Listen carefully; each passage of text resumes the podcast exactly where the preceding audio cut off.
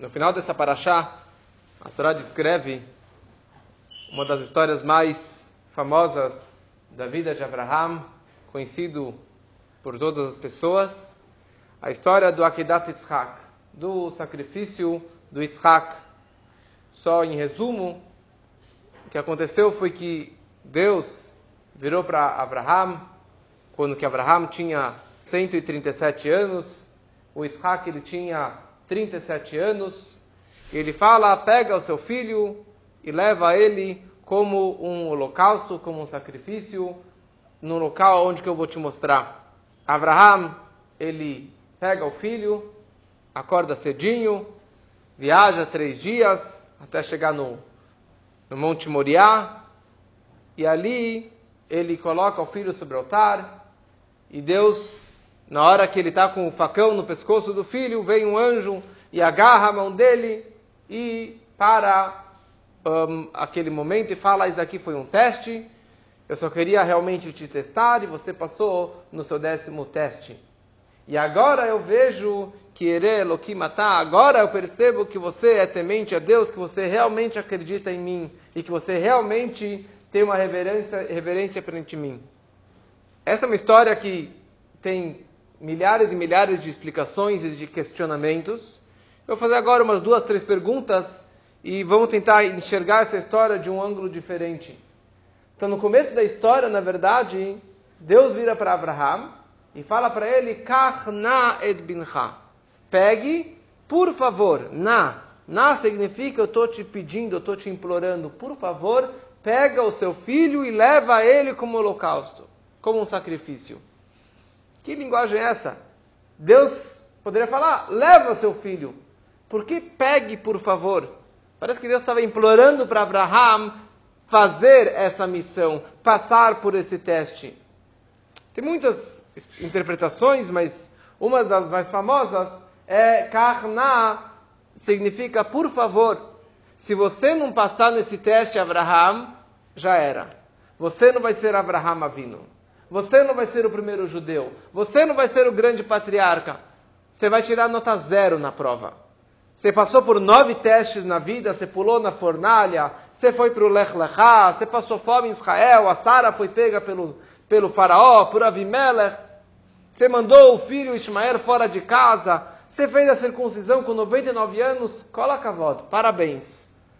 Mas se você não passar no décimo teste, você não vai tirar nota 9, você passou nove testes. Você vai tirar nota zero. Todos os outros anteriores, esquece. Não vale nada. Eu te imploro, por favor, Abraham, passe nesse teste. E Abraham ele foi e passou nesse teste. E a questão aqui que tem de tão valioso, tão especial nesse teste, que Deus estava implorando para que ele passasse nele. E mais uma pergunta é que a Akedat Yitzhak, na prática, é um dos trechos da Torá mais importantes que nós temos. Nós lemos no início do dia, depois de falarmos Matovu Alecha Yadon Olam, nós falamos diariamente o Akedat Yitzhak. O texto é da história do final dessa paraxá. No Rosh Hashanah, a gente lê Akedat Yitzhak numa hora de aperto, numa hora de um desespero, que você precisa de um mérito, de uma brachá especial, você lê o Akedat Yitzhak para que Hashem realmente, em mérito do sacrifício do Mesirut Nefesh, desse auto-sacrifício, dessa dedicação total que Abraham ele fez, que Hashem também me salve. Em mérito deste Akedat Yitzhak, vários acontecimentos no mundo vieram em mérito disso, como consequência, ou até na verdade antes disso. Consta que Hashem ele disse que eu criei o mundo em mérito de Abraham. A história das dez gerações de Noah até Abraham, e ele conseguiu consertar todas aquelas dez. Esse número dez se repete várias vezes. O mundo foi criado com dez ditos, em mérito do décimo teste de Abraham. Foram as dez gerações, em mérito de Abraham, as dez pragas no Egito, ou os dez milagres com o povo no mar, ou os dez mandamentos, ou o povo pecou com bezerro de ouro, e Deus deu dez mandamentos novamente. Porque tudo isso em mérito do décimo teste do Misirut Nefesh, do alto sacrifício que Abraham ele passou. Mas você fala, bom, parabéns, Abraham ele passou por um teste maravilhoso, mas muitos outros tzadikim também passaram por testes como este, ou até maiores. Se você ler as histórias do Holocausto, você vê o que aconteceu. Muitos pais sacrificaram seus filhos. A Hana, com seus sete filhos, ela sacrificou seus sete filhos. E muitos outros que entregaram a sua vida, ou a vida dos filhos, pelo propósito da fé em Deus. A gente nem menciona eles, nem fez uma reza, não fala nada, nem nada. Mas Abraham vindo todo santo dia a gente menciona ele. Rosh Hashanah a gente menciona ele. Alguns dizem que, que o Akedat Yitzhak foi no dia de Yom Kippur, na tarde do Yom Kippur. O que, que tem de tão especial realmente nesse décimo teste que Abraham ele passou na vida dele? Na verdade, os testes que Abraham ele passou, as pessoas falavam muito parabéns pelo trabalho que você faz. A vida de Abraham era uma vida de bondade, era uma vida de chesed, era uma vida de amor. O trabalho dele era dar. Dar comida, dar bebida, para quê? Em troca de difundir o monoteísmo, de difundir a bondade, de difundir, a, a, a, divindade pelo mundo. Que as pessoas conheçam que existe Hashem Echad. Essa era a vida dele. Dar, dar e dar para as pessoas. E ele tinha muito, muito, muito dinheiro. Então as pessoas falavam: é fácil. O cara tem tanta grana, então é fácil, ele gosta de compartilhar, ele tem essa índole, ele tem essa, essa natureza de, de compartilhar, esse altruísmo, então é fácil dele realmente compartilhar com os outros amor, dinheiro, comida, porque faz parte da natureza dele. receber hóspedes na casa dele. Mas se Abraão ele fosse pobre, se Abraão não tivesse esse dinheiro, não seria tão fácil. Realmente, não seria, ele não seria uma pessoa tão generosa como ele é. Na verdade, os dez, os nove testes que ele passou eram um embalo, era uma continuação do, do estilo de vida dele. Porque ele estava criando uma nova religião. Ele estava convicto daquela fé que ele estava desenvolvendo por conta própria ele descobriu que existe um Deus, então ele começou a pregar isso. Ele começou a brigar. Ele brigou com o pai, quebrou as estátuas. Ele acreditava nisso, ele brigou com o rei, venceu os debates. Ele acreditava nisso, ele estava disposto em pular na fogueira. Ele estava disposto em viajar para um lugar desconhecido e passar fome, e depois a mulher dele foi pega. Ele estava disposto por causa que era uma fé que ele estava. Pessoas que têm de outras religiões o cara vai ser um homem bomba porque ele acredita que ele vai ter uma recompensa por isso. Ele acredita nisso até a morte. Ele está disposto, por causa que está no sangue dele. Em, em, cada situação, o cara acredita no emprego dele, ele acredita na empresa dele, ele vai ficar uma semana sem dormir porque ele está no sangue. É isso que ele está pregando, é isso que ele está correndo atrás. Em outras palavras, Enquanto que é algo natural dentro de você, enquanto que é algo que você acredita, é fácil. E você não tem grandes méritos por aquilo, por causa que é algo natural que vai fluindo. E por isso, mesmo o Urkazim, quando ele pulou na fornalha, não era chamado, ele não foi chamado de, de ivri, de judeu naquele momento, como eu falei semana passada, porque por causa que não tinha uma ordem divina, e mais ainda, era uma coisa da cabeça dele. It makes sense, é a minha lógica, é a minha é, intuição, é a minha fé que eu estou correndo atrás. Mas daqui chega o décimo teste. E nesse décimo teste, várias e várias coisas que não tem nenhum fundamento, que não tem nenhuma lógica, mas pelo contrário, eles são totalmente contra a lógica, totalmente ilógicos. E Abraham ele tinha de tudo para questionar Deus. Abraham ele poderia, na hora que Deus falou para ele, vai, faz, Abraham ele poderia falar, você me pediu, por favor? Não, não vou. Deus não falou para ele, você tem obrigação de ir. Não, não, não, é, forçou ele. Ele falou, Karna, por favor, pega seu filho. Abraão poderia falar: Não, não quero, porque o Senhor me falou ontem que este meu filho vai ser o meu herdeiro. É ele que vai seguir a religião, é ele que vai seguir o monoteísmo, é ele e não o Ismael, e não o outro, é esse que nasceu na velhice, que nasceu quando tinha 100 anos e a Sara 90 anos, é ele que vai ser o herdeiro. E agora você quer que eu sacrifique meu filho? Sacrifique meu filho? Ele tinha de tudo para realmente se poupar da, de, dessa missão.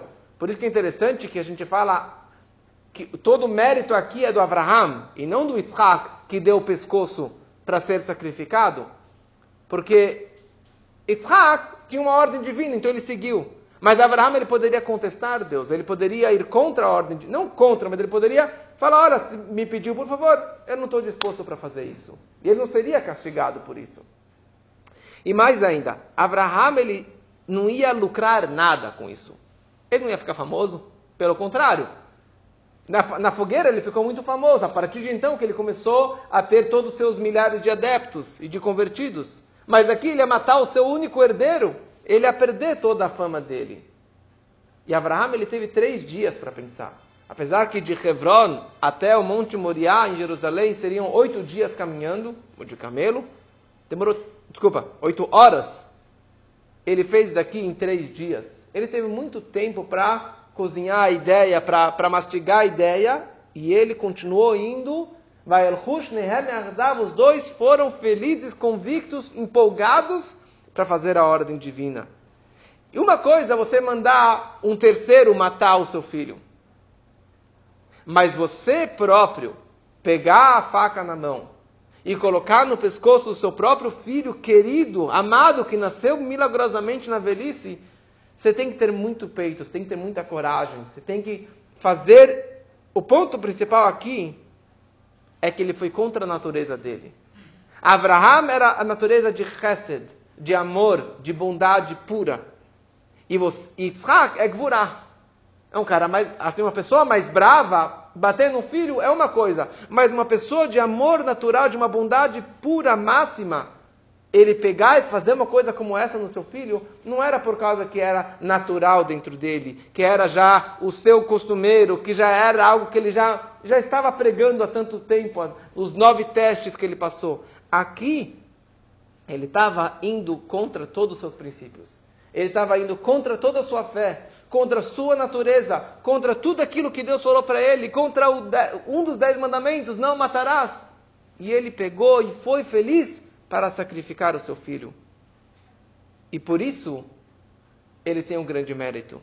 Porque nesse momento, ele patachetzinor, ele abriu a torneira, ele abriu o registro, quer dizer, ele, ele patenteou, ele criou uma ideologia, ele criou um movimento, uma coragem que não existia antes disso, que se chama Mesirut Nefesh, um autossacrifício uma dedicação total de você entregar a sua vida pelo um propósito, de você se subjugar, se entregar por algo que você desconhece totalmente, que não tem nenhuma lógica. Ele foi o primeiro, o primeiro que abre aquela mata virgem. Ele é o pioneiro. O que pula naquele gelo congelado, ele é o primeiro, ele que tem todo o mérito. O que patenteou uma ideia, que criou uma startup, ele que tem todo o mérito. Todos os outros é made in China, já é uma cópia, já, já não tem mais o mérito, já não tem mais aquele valor, já não custa a mesma coisa. Abraham, ele foi o primeiro.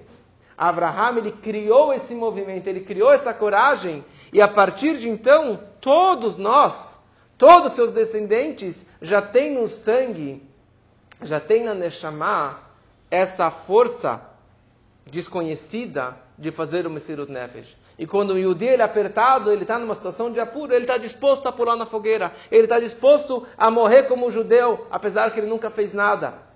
Mas isso, parabéns, realmente ele merece grandes recompensas, mas você não é o primeiro. E por isso, na hora que a gente menciona Abraham diariamente, a gente menciona Abraham, a gente está atraindo para nós essa coragem, essa energia, essa kedushá. E por isso que Hashem falou para ele, Karna, pegue, por favor, eu estou te implorando, Abraham porque se você não passar nesse décimo, você vai tirar nota zero. Se você passar só nos nove, os nove vão falar que você era mais um fundador de uma nova religião, de uma nova seita, de uma nova ideologia, mas não porque realmente você está fazendo algo por Deus. Na hora que você passou pelo décimo teste, foi demonstrado que que você realmente teme a Deus. E que a gente realmente possa não somente ler, mas na hora que estamos lendo todo dia de manhã essa, essa, esse texto, poder pensar um pouquinho nessa questão de você se entregar em fazer algo que doesn't make so much sense, que não é tão lógico, que eu não gosto, que não está na minha área de conforto, mas eu vou fazer por quê? Porque assim a Torá nos orientou, porque assim que Hashem nos pediu, e dessa forma que eu demonstro a minha fé máxima em Hashem.